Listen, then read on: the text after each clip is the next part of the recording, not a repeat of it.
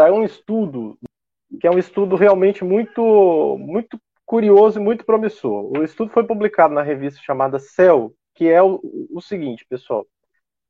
É, existem evidências atuais que mostram que o, o intestino dos pacientes com Parkinson ele tem mais inflamação e ele tem bactérias que são diferentes das pessoas normais. Então, atualmente, nós temos ido muito atrás dessas coisas é, é, de intestino e de, de, alimentação.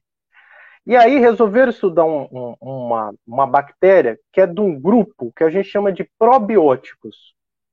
Então, vocês têm visto aí é, uma febre em relação aos probióticos, é, é, é até vendido, às vezes, em farmácia, um valor muito alto, e não é uma bactéria só, pessoal, são várias bactérias que são denominadas probióticos, que são bactérias que podem viver dentro do intestino da gente, dentro do organismo da gente, utilizar o, o alimento que está no intestino e devolver para nós é, algumas substâncias, entre elas substâncias positivas que modulam o nosso sistema imunológico, e às vezes tem, tem alguns tipos de bactérias que podem, às vezes, gerar algum grau de inflamação, tá certo?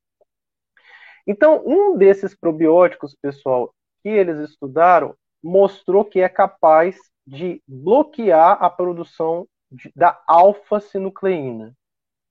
Mas o que, que é a alfa-sinucleína? Pessoal, a alfa-sinucleína é uma proteína que está toda agrupada, toda agregada, e ao se agregar na nossa célula, ela lesa a nossa célula. E esse é o marcador da doença de Parkinson. Então, uma das coisas que a gente sabe é que a doença de Parkinson, você tem perda de células neuronais por depósito de alfa-sinucleína. Então, o que, que eles viram que essa bactéria é capaz de fazer?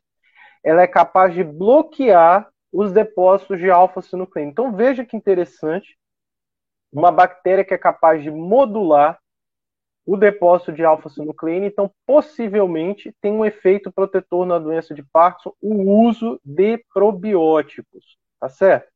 Esse probiótico em especial, eles para validar esse estudo, o que, que eles fizeram? Eles induziram alfa-sinucleína no verme, tá? Numa lombriguinha, que laboratório a gente estuda assim, e botaram essa bactéria lá no intestino da lombriga. E a bactéria foi capaz de inibir a produção de alfa-sinucleína e foi capaz de inibir é, é, essa formação, essas lesões neuronais que são também presentes no paciente com Parkinson. Então, por que, que eu estou falando isso com vocês? Que quem é meu paciente sabe que eu friso bastante essa questão da dieta.